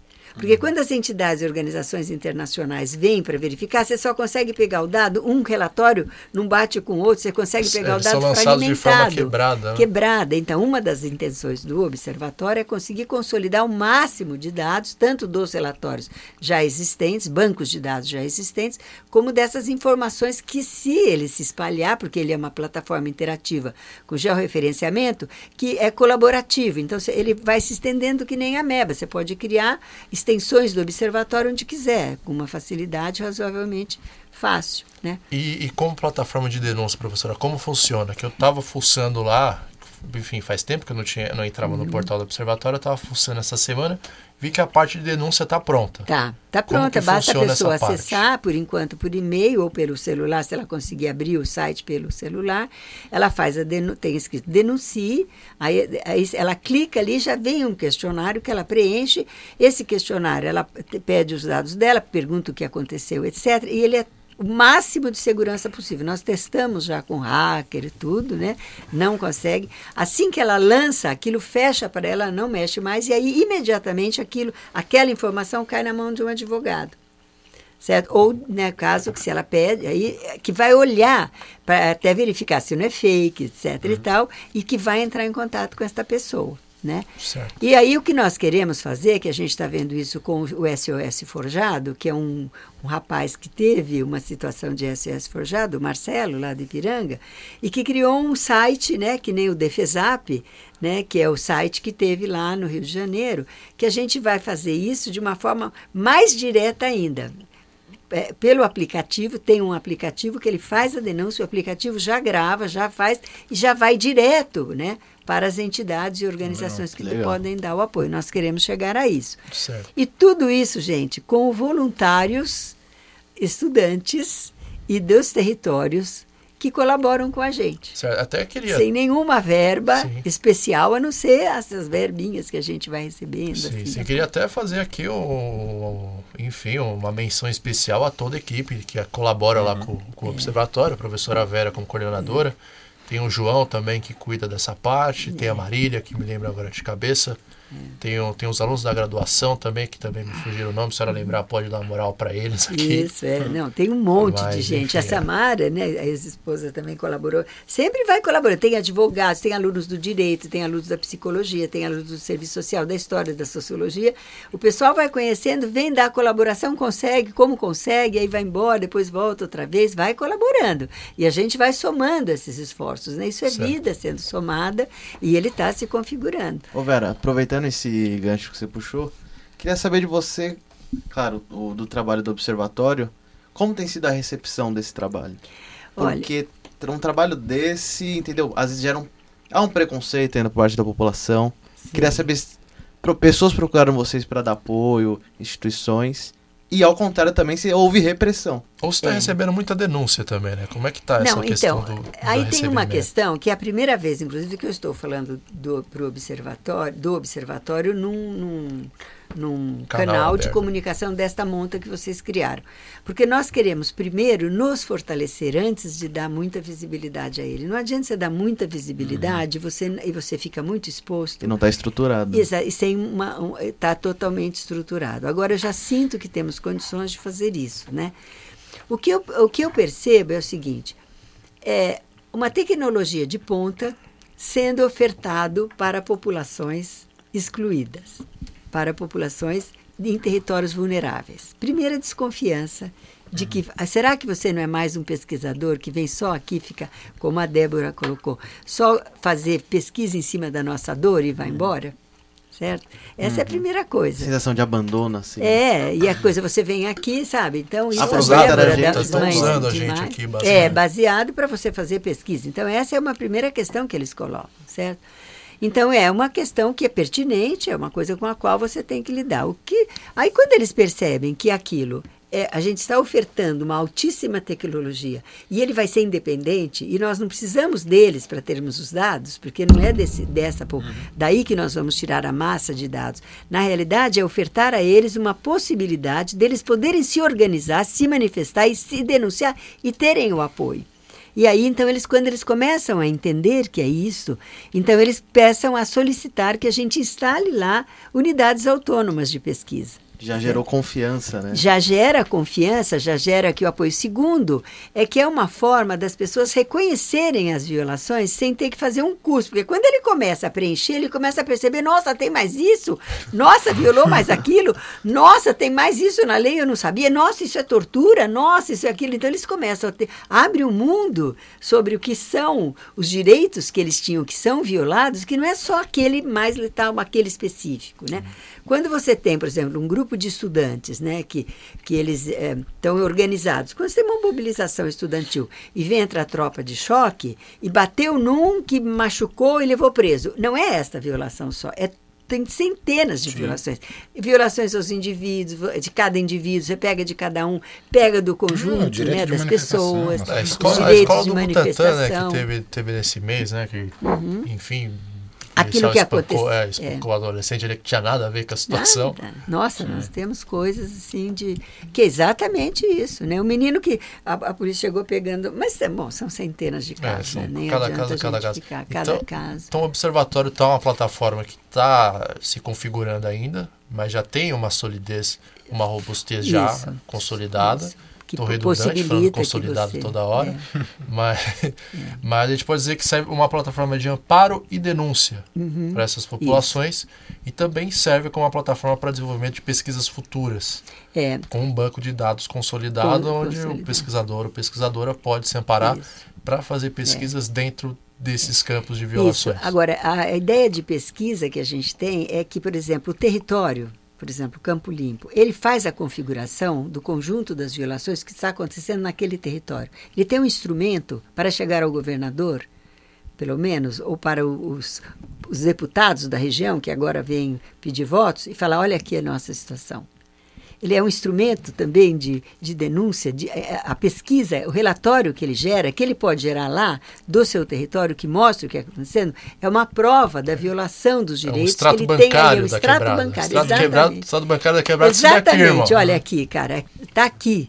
E isso, para isso, porque geralmente as pessoas, para fazerem essa, ter essa consolidação de dados, não existe assim. E ele espelha essa consolidação de dados por território e você puxa as consolidações com os, com os indicadores que você quiser.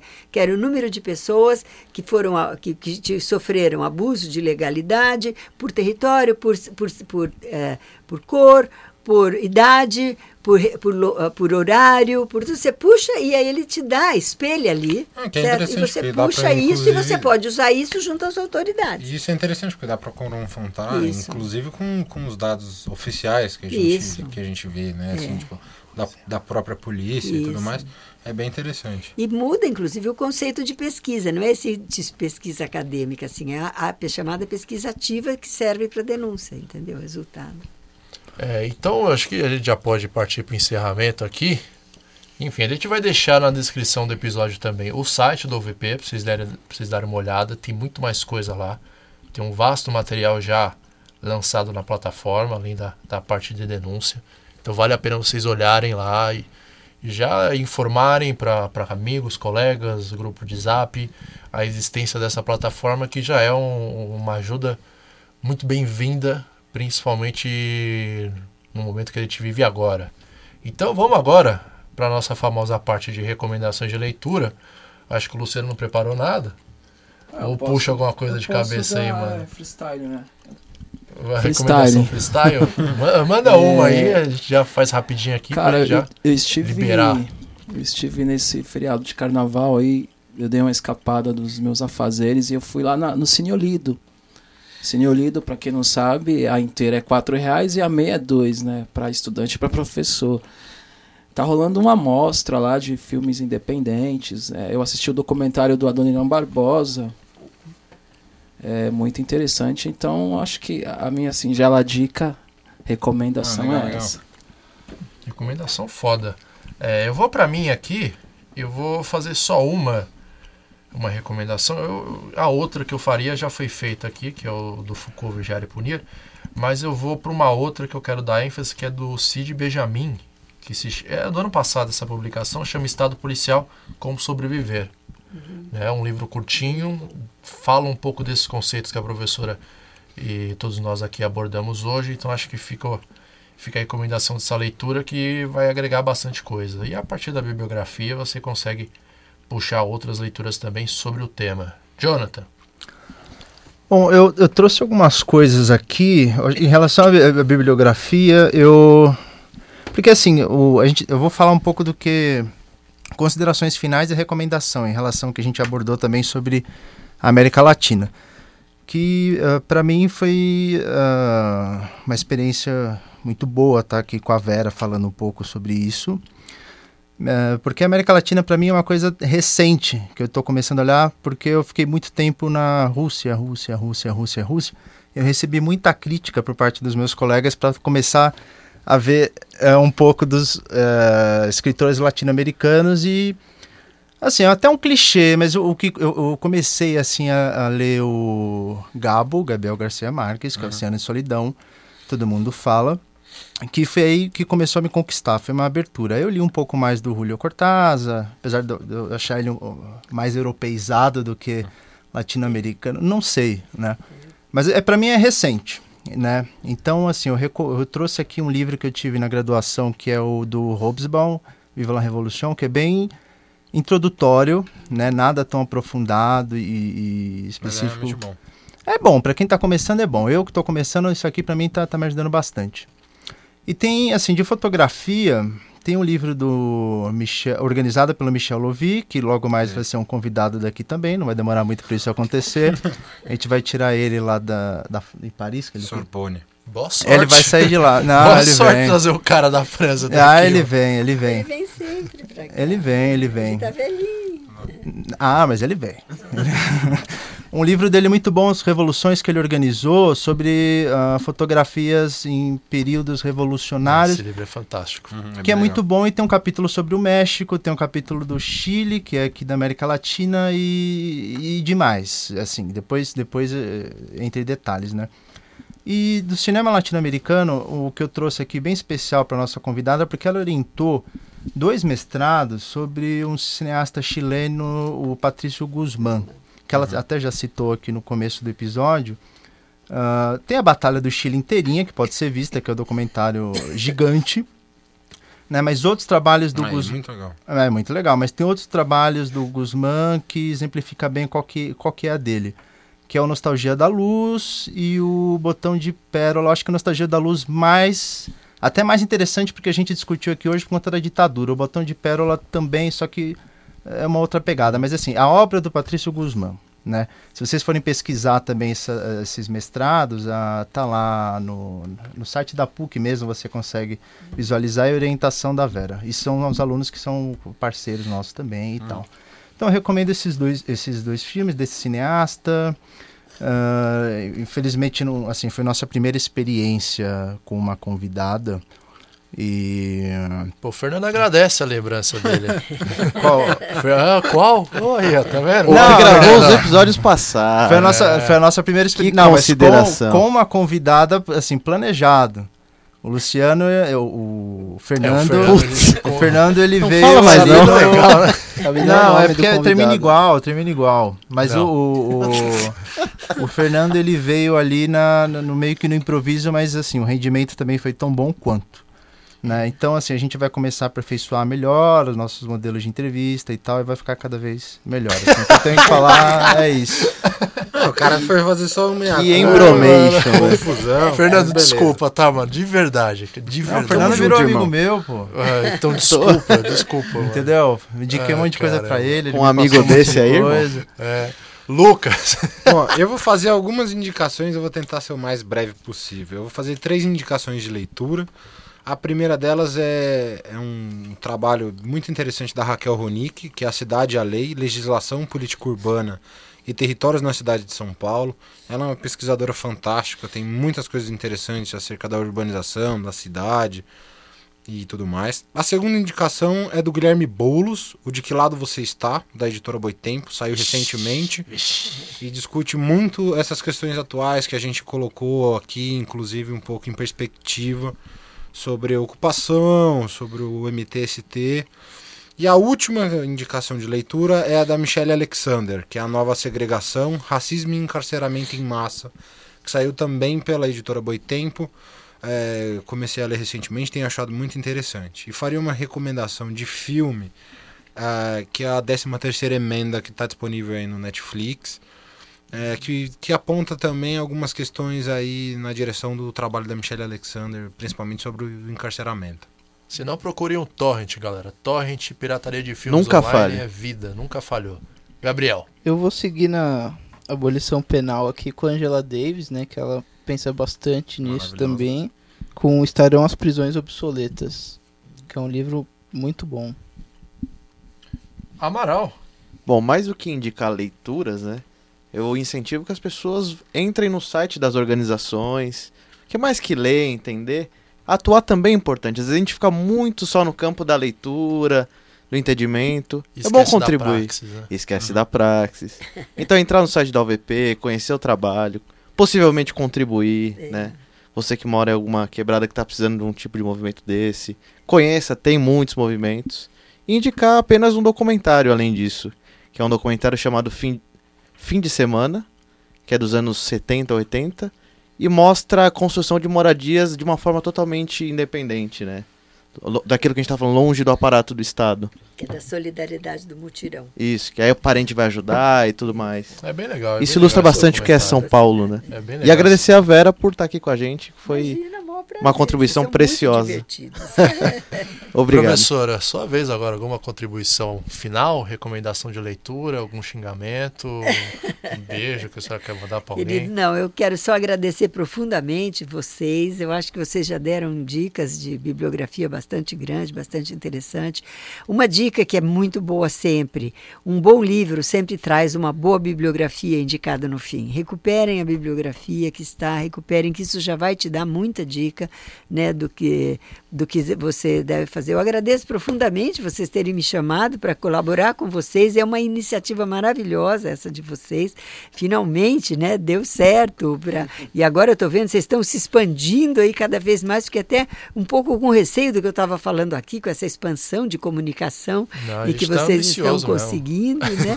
E meus parabéns e o que precisarem, esse mate- isso que você que eu coloquei aqui, eu tenho gráficos, né, sobre essas questões, inclusive os ciclos ditatoriais, os ciclos das violências, os ciclos das resistências, e eu posso trazer para vocês para disponibilizar e com o maior prazer e meus parabéns mais uma vez.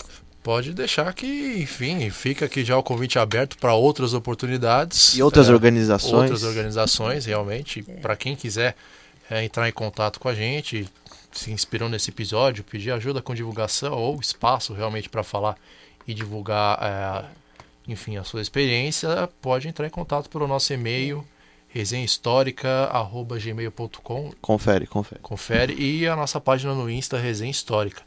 É, agradecer mais uma vez a professora, lembrar todo mundo que esse conteúdo nosso está disponível no Spotify, no Castbox, no Google Podcast e no Apple Podcast. Lembrando sempre que a recomendação nossa, que é como de todo episódio, está na descrição do livro, ou do livro não, do episódio. Um livro, calma lá. É, então fica aqui o nosso agradecimento mais uma vez à presença de todos, a voz de consciência, o grande Ernesto, pela ajuda técnica. E a gente se vê no próximo Resenha Histórica. Grande abraço e tchau.